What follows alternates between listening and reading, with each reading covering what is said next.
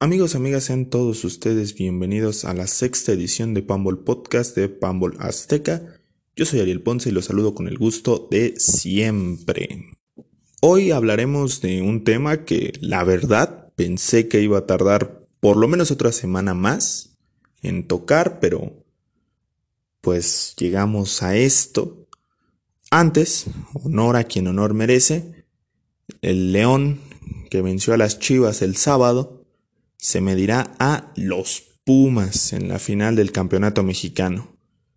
Realmente se cometió un error, por lo menos de parte de Pambola Azteca, en descartar a Pumas tras el jueves en donde cayeron 4 por 0 ante Cruz Azul. Por ello una disculpa, no se volverán a adelantar vísperas, esto es fútbol y puede pasar cualquier cosa. Ahora toca ver al equipo más regular de la liga ante la sorpresa del campeonato. Por lo menos de este lado vemos que León parte como favorito a pesar del buen momento de los Pumas. Muy bien. Yo les hago la siguiente pregunta.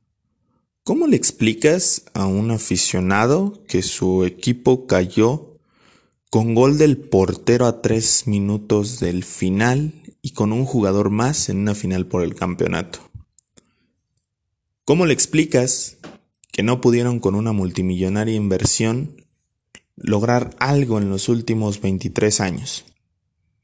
¿Cómo explicas lo que ocurrió el domingo en Ciudad Universitaria? Cruz Azul. Un equipo al que hay que entrarle con bisturí porque no es fácil.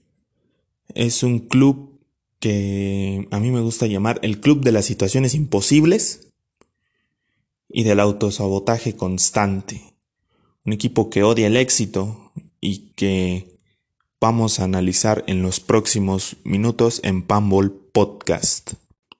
Después de 1980, cuando ganan su último campeonato, aquella máquina avasalladora, Cruz Azul comenzó con una racha medio compleja. Perdió finales con Pumas, con América, con Chivas. Dejó de ser el equipo arrasador y era natural uno puede pensar que nada es para siempre, que las cosas terminan por desgastarse y los procesos concluyen. Pero viene su primera sequía, son 17 años en los que hay muchos fracasos, van y vienen jugadores, los directivos no mueven gran cosa, se van de la Azteca, no hay una estabilidad económica ni hay una estabilidad siquiera en las instalaciones para entrenar o para jugar. Hay, entre todos estos fracasos, una final donde Necaxa hizo papilla al Cruz Azul en dos partidos, en los que realmente pues Cruz Azul decidió no presentarse. Son años en donde a pesar de tener una gran plantilla pues a la máquina no le alcanza, ni con Zamora, ni con Hermosillo, ni con nadie. Cruz Azul cae y cae de maneras ridículas en estos años y empieza a establecerse una una maldición, una especie de categorización para este equipo de ser un club perdedor, un club ya merito que siempre se queda en la orilla y que realmente no logra trascender.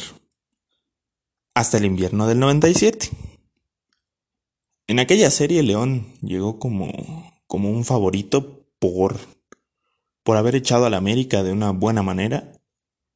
Y después del 1-0 de Benjamín Galindo en el Estadio Azul y el empate de Misael Espinosa en, en los primeros minutos del partido, de vuelta ya en, en León, pues parecía que las cosas iban encaminadas a que la fiera se pudiera, se pudiera quedar con el título. Ángel David Comiso decide patear a Hermosillo en el área, de una manera estúpida, de una manera tonta, y comete el penal más imbécil de la historia de la Liga MX. Realmente vayan a los anales de la historia y se van a dar cuenta que no hay una falta más estúpida. No hay algo... Nadie había visto a su... Nadie se había visto tan superado por su temperamento. Entonces, con Hermosillo Sangrado, con la historia del superhéroe que, que se hizo grande en este club, llega la octava y ansiada estrella para la máquina celeste de la Cruz Azul. A partir de aquí comienza una historia de terror.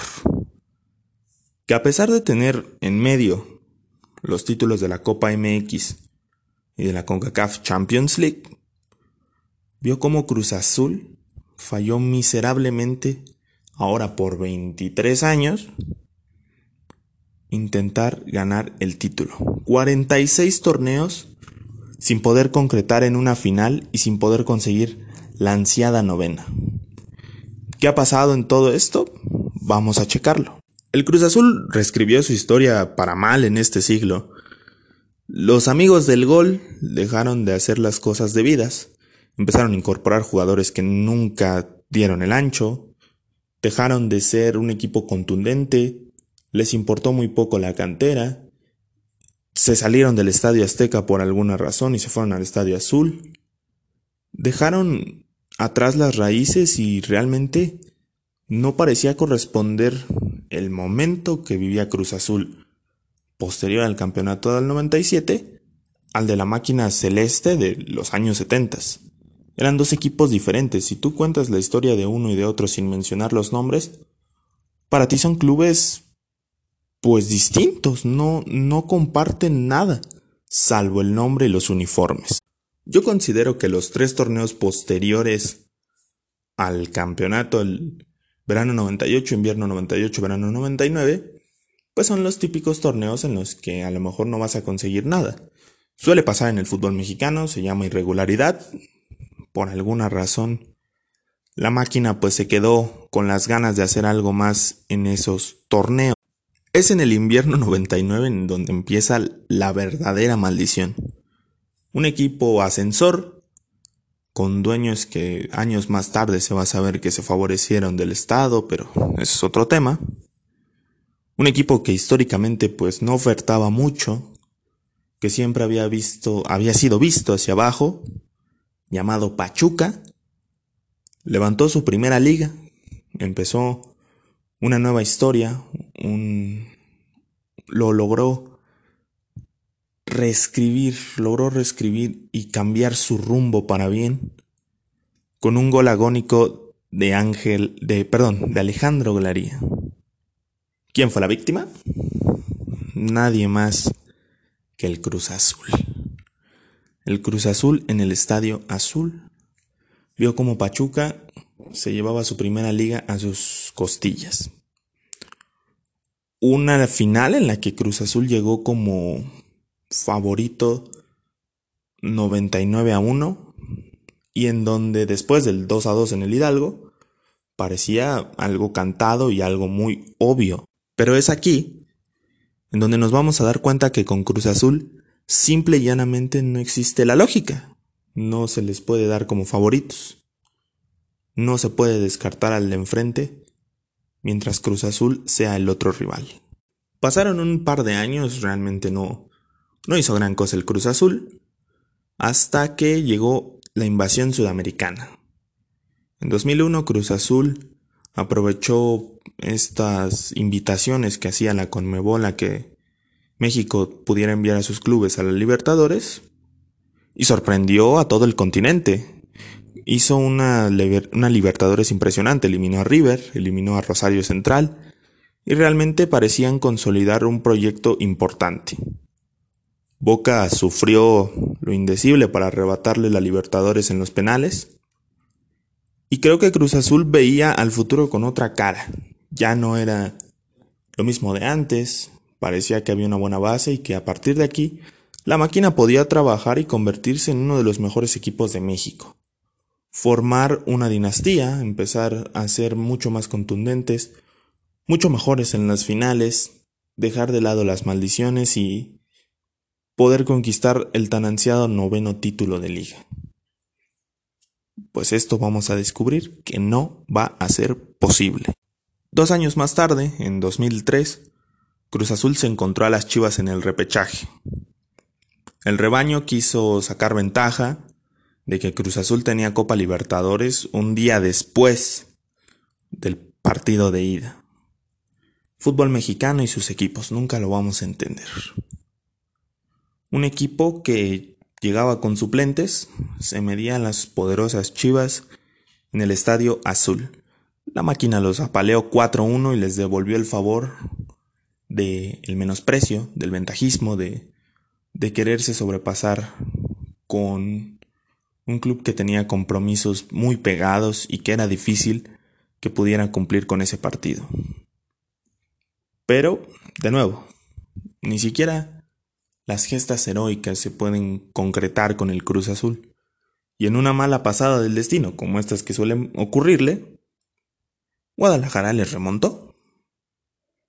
Eliminó a Cruz Azul y provocó un hecho histórico que hasta ahora, por lo menos en la historia reciente, no, no se ha vuelto a ver, que fue la rescisión unilateral de contratos de todo el plantel. Todos los jugadores estaban fuera del equipo y el ridículo continuaba. Cruz Azul no paraba de salir en las noticias por cuestiones malas y esto se seguía extendiendo y extendiendo. Después de eso vino una renovación en el plantel muy importante.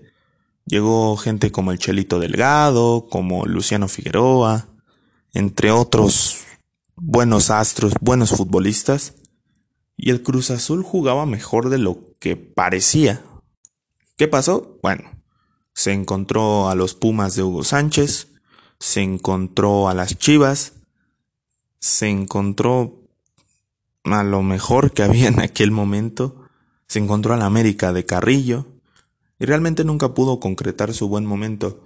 La época de Romano no es mala, por el contrario, fue una, una acertada decisión llevar al argentino a que fuera técnico del Cruz Azul, pero la inercia estaba, estaba mal, estaba en un momento complicado. Unos años más tarde va a llegar el señor Marcarián y a partir de aquí pues la maldición no hace más que intensificarse.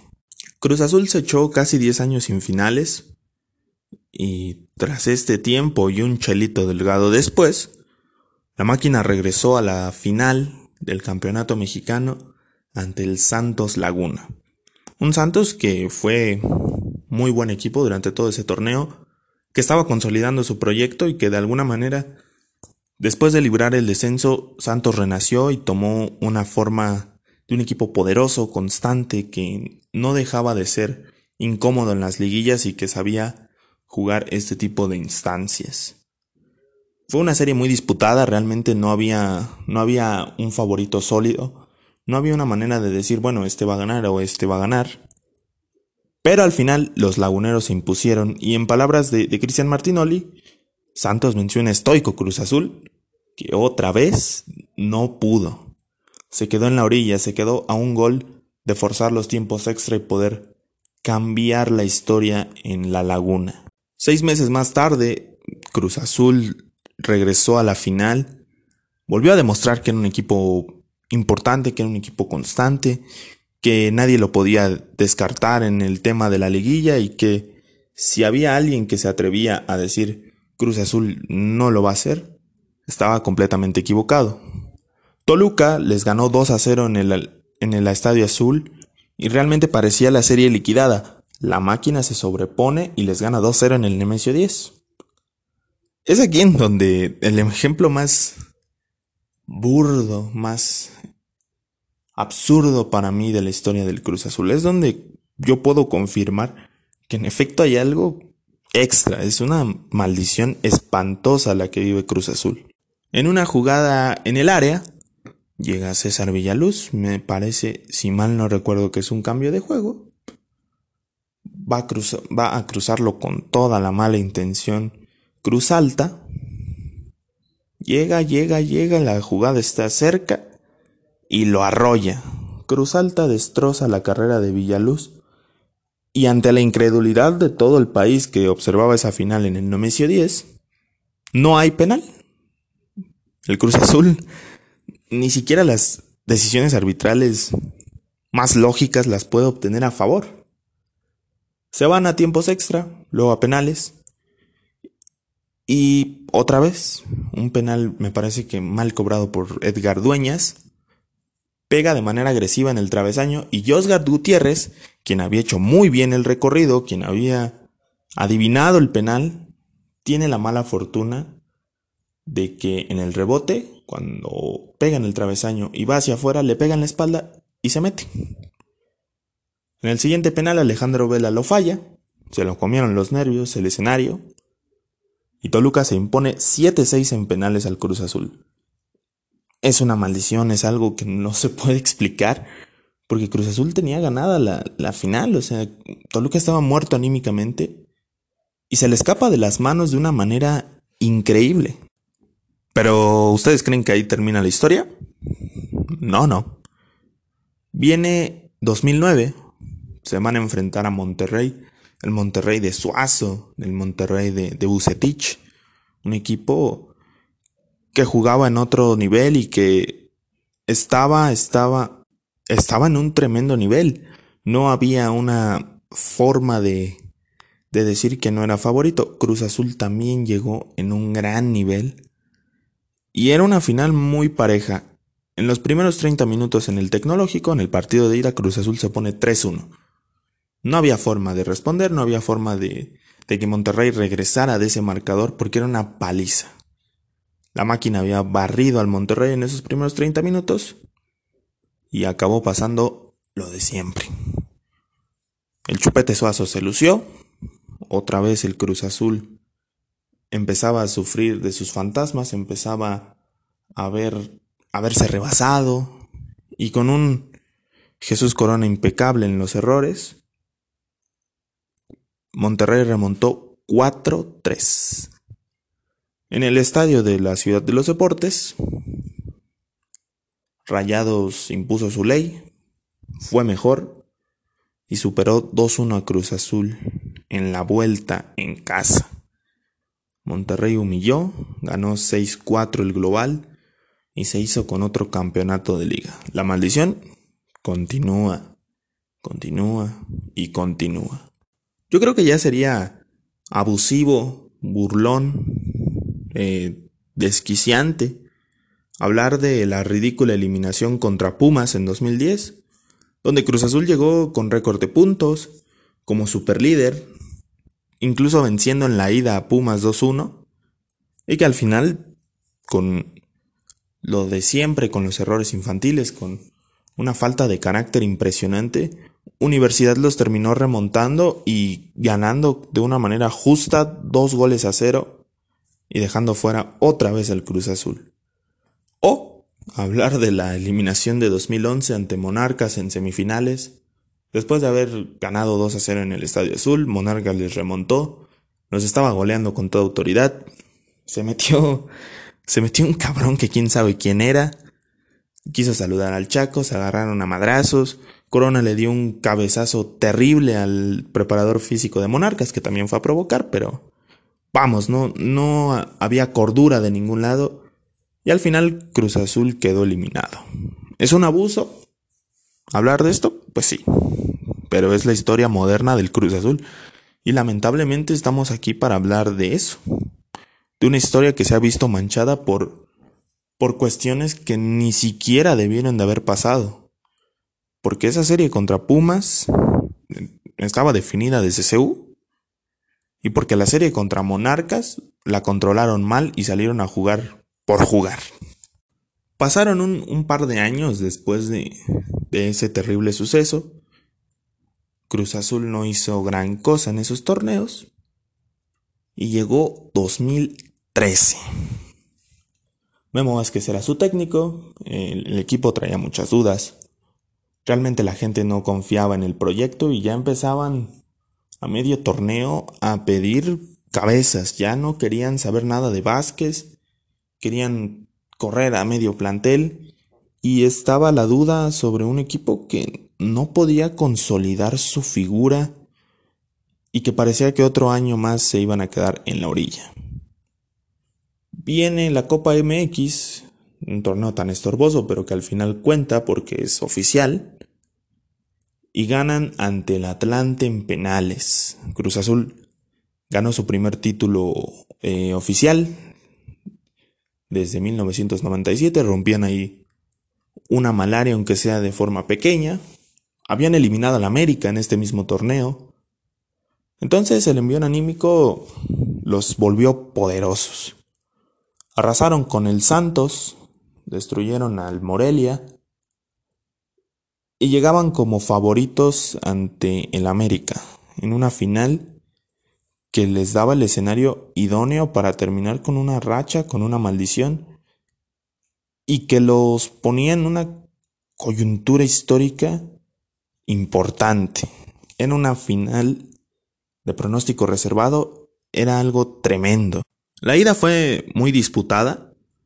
América dominó durante 90 minutos Cruz Azul, la única que tuvo, la única que hizo, ganó 1-0 con un gran Jesús Corona que sostuvo el barco de la máquina durante esos 90 y llevó todo a una definición dramática en el Azteca el 26 de mayo de 2013. El Azteca estaba repleto, estaba a reventar realmente. La gente de Cruz Azul se dejó sentir. Había una ilusión generalizada, una alegría desbordada, un, una sed de revancha importante. Era su momento, era la hora de ver de qué estaba hecho el Cruz Azul. En el Azteca las cosas se iban dando. Molina fue expulsado a los 15 minutos. Teófilo Gutiérrez hizo el gol unos minutos más tarde y puso 2-0 el global. Y realmente el América estaba muerto futbolísticamente, no, no había manera de, de abrir al Cruz Azul. Barrera tuvo una. Teófilo tuvo otra más que es increíble como la falló. Y bueno, ni siquiera sé cómo abordar este punto. Entonces, bueno, pasó, pasó lo que lo que pasó en el 99, lo que pasó contra Boca, lo que pasó contra Pumas, lo que pasó contra Monarcas, lo que pasó contra Santos, lo que pasó contra Toluca, lo que les había pasado durante la última década, ¿no? En un tiro de esquina, Equivaldo agarra mal parada la defensa y empata el partido. Pone 2 a 1 global al América y se vino abajo el Cruz Azul. El Azteca estaba encima de ellos, la gente de Cruz Azul dejó de pesar. Y unos minutos más tarde, un cabezazo de, de Moisés Muñoz que desvía a Alejandro Castro, que acaba en gol, y que no solo empata el global, manda las cosas a tiempos extra, mata a ese Cruz Azul en el partido y mata a Cruz Azul en general. No hubo una manera de revivirlos. Corona los sostuvo en el tiempo extra, sobrevivieron ante 10. Y como si se tratara de un trámite, de algo sencillo, de algo que nada más había que hacer, de así, es, o sea, no, no sé ni siquiera cómo explicarlo porque me acuerdo y me, y me genera una gran impresión. América cobró los penales con mucha tranquilidad. Alejandro Castro se resbaló para completar su noche, la peor noche de su carrera seguramente.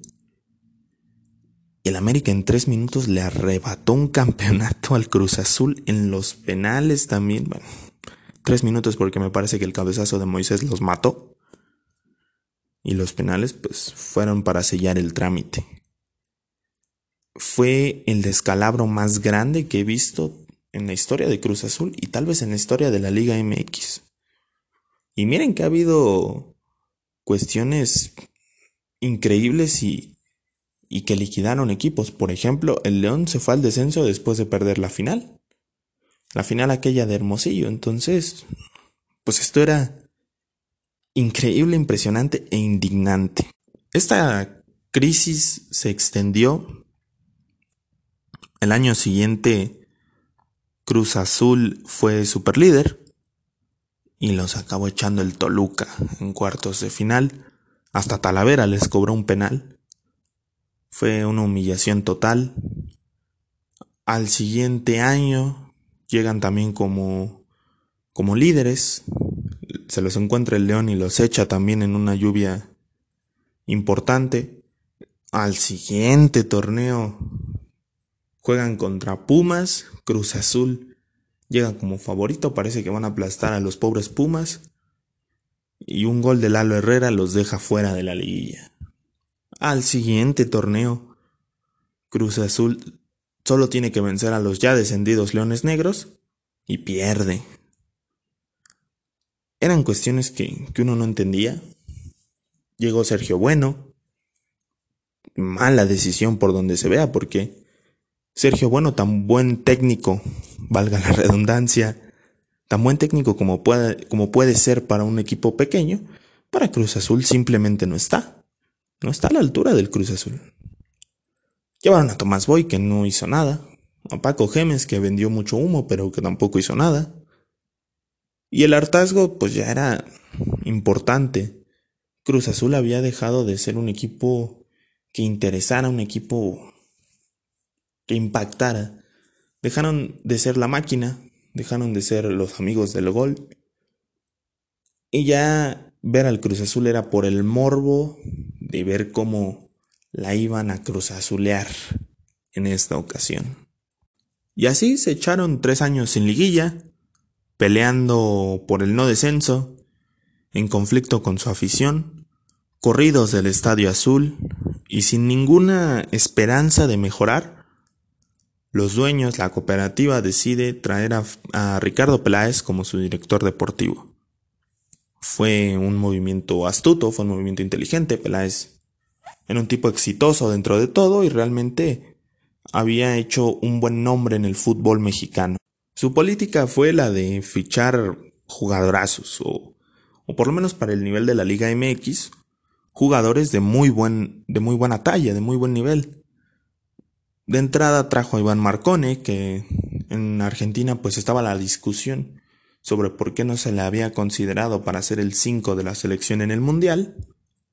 Y estaba el tema de Milton Caraglio, que hizo muy buenas campañas en Dorados y en Atlas, con todas las limitaciones que, que existen en estos equipos, ¿no? Entonces, Peláez amalgamó un, un, equipo sólido, un equipo importante, trabajó con Caiciña, que llegó unos meses antes, no dejó que las presiones le llegaran al equipo, los envió a hacer pretemporada al, a Jaso, en el estadio 10 de diciembre, los volvió más cercanos con su afición, volvieron a la Azteca. Eran meses importantes para Cruz Azul en donde parecía que finalmente se terminaba la maldición. La máquina lideró con mano dura el certamen, le pasó por encima a todos menos al América. Para allá vamos. Se acabó como el superlíder fue un equipo goleador, fue un equipo efectivo, importante, con, con una solidez nunca vista. Realmente llevábamos años sin ver al Cruz Azul así de sólido, así de fuerte. Y dejaba una buena impresión de cara a la liguilla, donde echaron al Querétaro y con algunas dificultades eliminaron a Rayados. Después de cinco años de la terrible pesadilla del 26 de mayo de 2013, Cruz Azul estaba de regreso en una final. Y su rival, otra vez en un escenario de revancha, en una coyuntura histórica importante, en el momento en el que debes de eliminar a todos tus fantasmas, se encontraron al América. Otra vez, otra vez, otra vez. La final fue deslucida. Fueron 180 minutos de aburrimiento. Realmente ambos equipos se respetaron demasiado no hubo gran acción y tuvo que llegar el hombre de siempre. Y es desafortunado porque Jesús Corona es uno de los mejores porteros de la historia de México, pero algo le pasa en las instancias finales que simplemente no puede, no puede, no puede, y contra el América menos. Se equivoca dos veces con la defensa y con Marcone. El América convierte dos golazos, porque más allá de los errores, hicieron jugadas muy buenas Edson Álvarez y, Oribe Peral. No, Edson Álvarez me parece que hace los dos goles. Y Cruz Azul vuelve a ser humillado. 2-0 gana el América, consigue la estrella número 13 y el Cruz Azul se queda con las ganas otra vez. 2019 sería un año poco relevante si no fuera porque llegaron los 22 años sin títulos y porque en uno de los momentos más ridículos de la historia del Cruz Azul, en general del fútbol mexicano, Ricardo Peláez, gracias a las habladas de Víctor Garcés, aprovechando los problemas legales que hay en la cooperativa y que terminen por afectar al club de alguna u otra manera, pues renuncia en fútbol picante. Les renuncia en un programa de ESPN les renuncia con Faitelson haciendo preguntas tontas, con con algo que no debió pasar, con una con un manejo terrible de la comunicación, con una torpeza que impresiona e impacta. Realmente eh, pues aquí ya el Cruz Azul no podía ser más meme y entró el año 2020. 2020 tuvo como como un cambio para Cruz Azul. Siboldi, que llegó en medio de la polémica, pudo encontrar bien a su equipo, pudo amalgamarlo, pudo hacerles entender la idea que quería. Tenía a Orbelín, tenía a Rodríguez como armas principales. Y en el clausura Cruz Azul arrasó, jugó muy bien, iba como superlíder. Desafortunadamente el COVID nos impidió ver la conclusión de este torneo, impidió ver el desenlace de, de algo que parecía que iba para romper ahora sí la maldición y que tenía Cruz Azul como el principal favorito en el torneo. Esto pues no fue tan importante porque Cruz Azul continuó con, con el buen momento en, en, esta copa tontísima que hicieron de, de pretemporada, la Copa GNP se vio un equipo arrasador que no parecía que no había perdido meses de actividad. Traían un momento increíble de fútbol y realmente no se veía cómo otros equipos le pudieran competir. Era, era difícil y realmente este Cruz Azul ilusionaba de cara al Guardianes 2020. Más allá de algunos accidentes, me parece que Cruz Azul hizo una buena campaña en el Guardianes 2020, hizo crecer la expectativa, porque le pasaron por encima a Tigres en Nuevo León, lo cual es difícil. Contuvieron bien en el Azteca y en la ida en el Azteca, otra vez, perdón, le pasa por encima a Pumas 4 por 0. Muy contundentes, poderosos, en 15 minutos destruyeron a Pumas y realmente, pues ya todos los hacíamos en la final. Se veía algo muy lógico que no iba a pasar Nada, incluso los medios de comunicación, los canales de YouTube y este proyecto basurín de cuatro, de cuatro personas que nos escuchan, que amablemente nos escuchan, muchas gracias. Pues nos estábamos relamiendo los bigotes porque podía ser Cruz Azul Chivas, una final muy mediática, o la revancha contra el León. Eh, el escenario ya tenía tintes de 1997 desde el sábado. León le ganó bien a Chivas. Realmente muy automatizado lo de, lo de Ambriz. No necesitan gran cosa. Son un equipo que sabe a lo que juega. Y todo estaba puesto, ¿no? O sea, la revancha de 1997. Semanas y semanas de notas con Hermosillo, con Comiso, con Misael. Y tú cómo viste esto, y tú cómo viste aquello y la tarde y bueno, se olvidaron hasta que jugaron una final en 1973, pero no pasa nada. Entonces llegó el partido ante Pumas el domingo. Cruz Azul necesitaba un gol. Con un gol iba a forzar algo que por más espíritu que tuviera Pumas, pues iba a ser muy difícil lograr, que era ganar por seis goles. Eh, si me permiten, les voy a hacer una crónica, una especie de crónica de lo que ocurrió en este partido. El, el Cruz Azul arranca fuerte, arranca presionando. Otra vez sabe que, que si complicas a Universidad en la salida puedes mantenerlos encerrados y amaniatados. Creo que Lilini le gana eh, desde el principio a, a cambiándole la media cancha. Porque Lira no tenía que sostener él solo el, el, círculo, liberaba más a Bigón. Y con López y con Iniestra, pues podía tener un toque mucho más suelto. Iniestra con, haciendo la parte del sacrificio y López siendo mucho más inteligente y pausado en ese sentido. Cruz Azul necesitaba evitar que Pumas hiciera un gol temprano y fue lo que ocurrió. Un rebote de la saga, Dineno en la primera, 1-0. Después vinieron casi 40 minutos de absolutamente nada. Cruz Azul no movía muchas piezas, no se aventaba. Pumas estaba muy paciente, muy, eh, muy cauto, no buscaba tampoco desbocarse. Vino al minuto 38 un, desborde de Iturbe, perdón, minuto 35, un desborde de Iturbe, dispara, desvía jurado, viene el rebote, Tineno hace su doblete.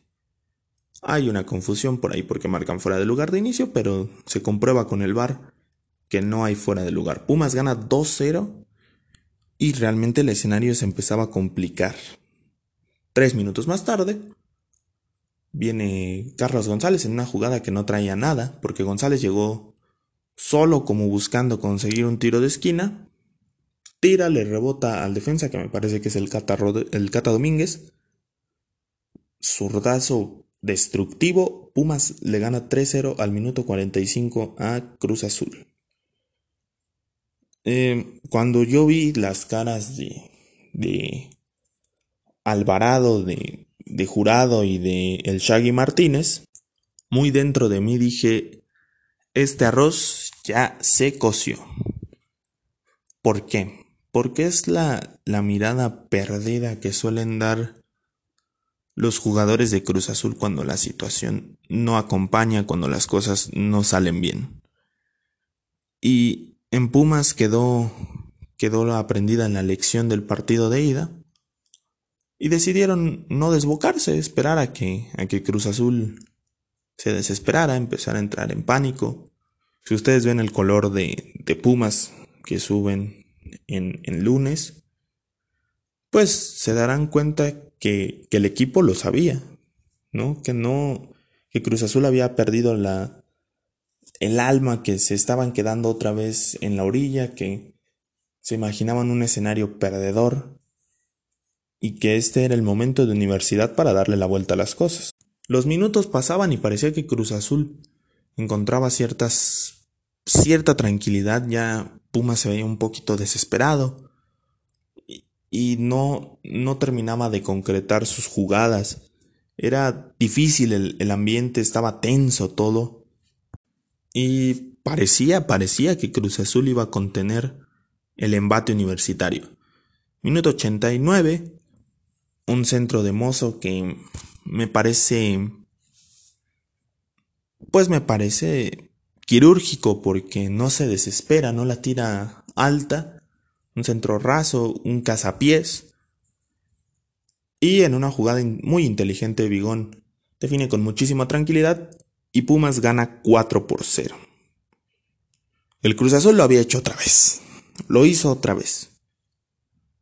Se comen una goleada y universidad en el año que se supone en el bueno, en donde hablaban de la maldición de Liverpool, de la maldición del Kansas, de Kansas, perdón, en la maldición hasta del Checo Pérez.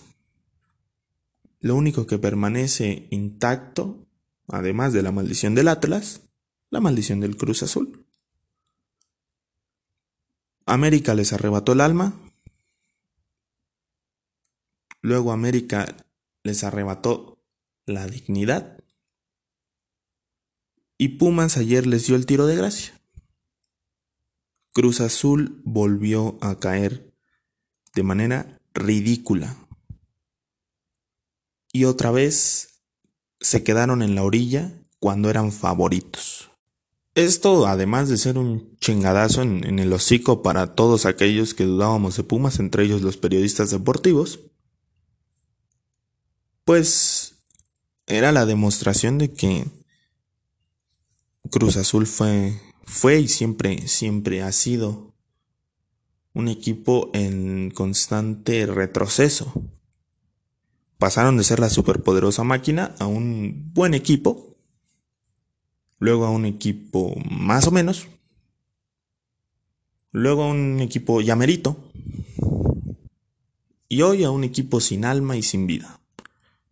Pasan jugadores, pasan directores técnicos, pasan directivos y realmente Cruz Azul no encuentra la solución ni esa persona o esas personas que hagan que este año sea el bueno.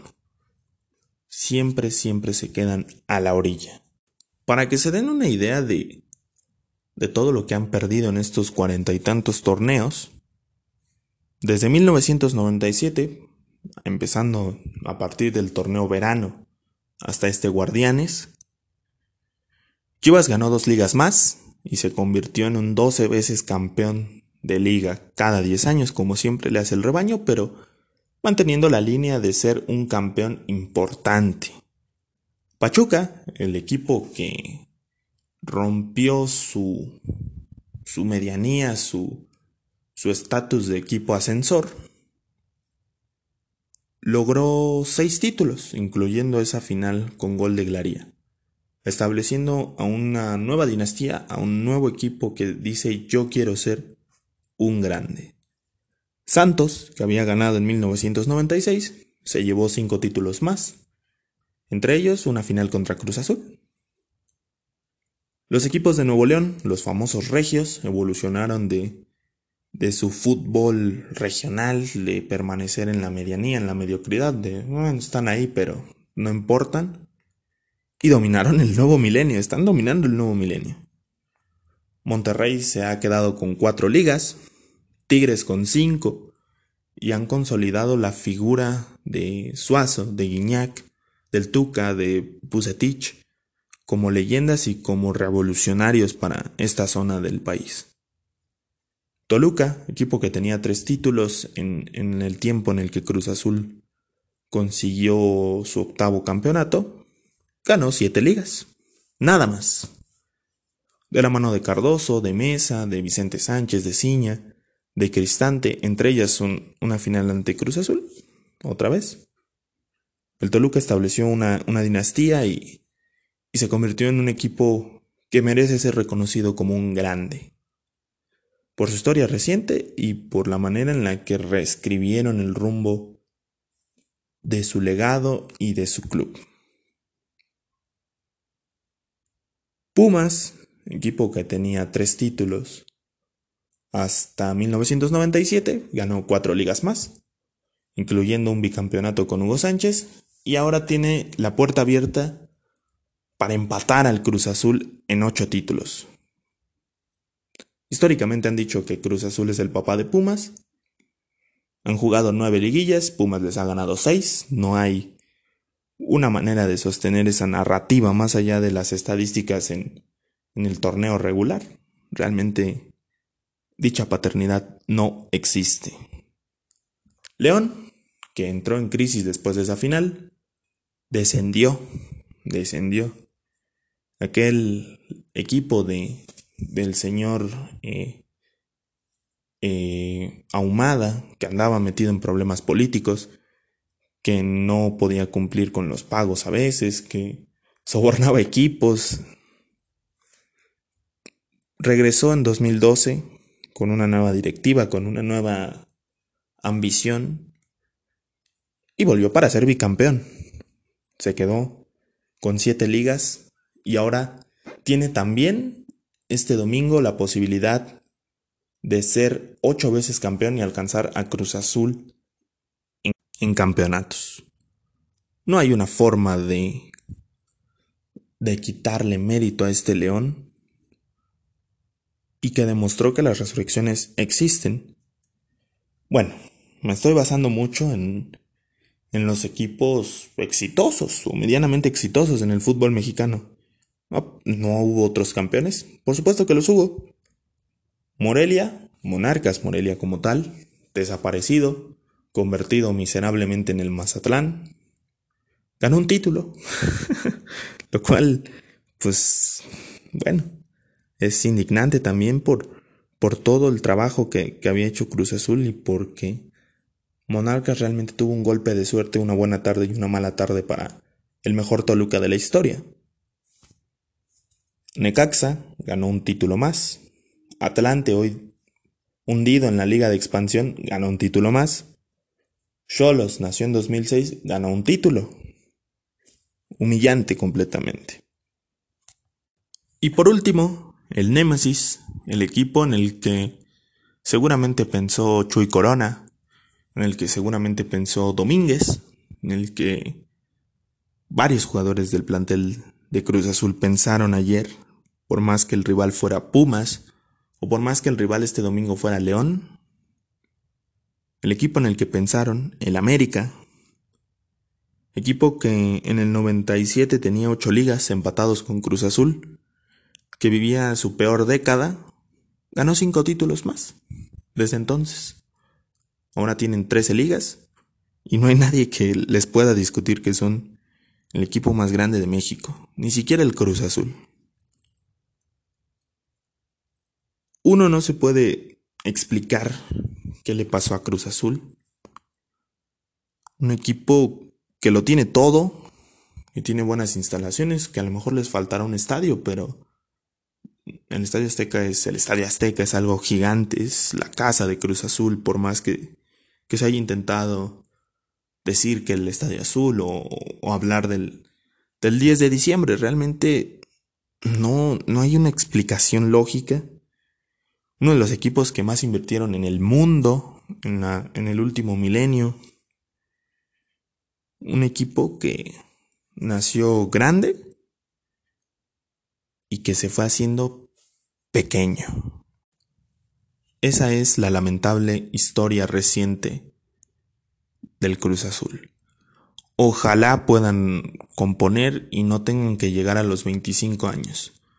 Que se vean en el espejo de un equipo de Jalisco, que tomen el alcance ya sea de León o de Pumas como, como una inspiración para, para no dejarse alcanzar, me parece vergonzoso la, el, el estado en el que se encuentra uno de los equipos más grandes del fútbol mexicano, porque también habla mal de nuestro fútbol y, y de lo inconstante y de lo irregular y de lo malo que es en, en, general nuestra querida, nuestro querido fútbol mexicano. Muy bien, les agradezco a mi querida audiencia de cuatro personas que que se tomaran la molestia de escuchar esto. Eh, otra vez valieron madre los temas que, que establecí. Realmente ya no los voy a establecer, voy a ir este, anunciando lo, los temas que, que van a surgir un día antes o unas horas antes.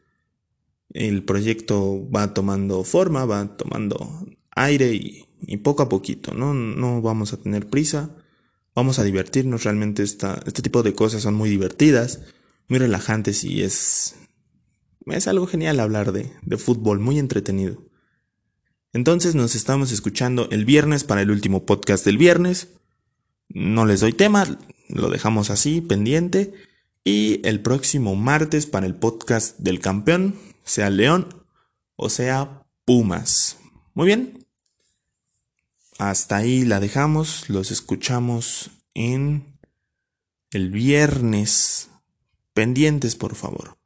Fuerte abrazo y feliz Navidad. Adiós.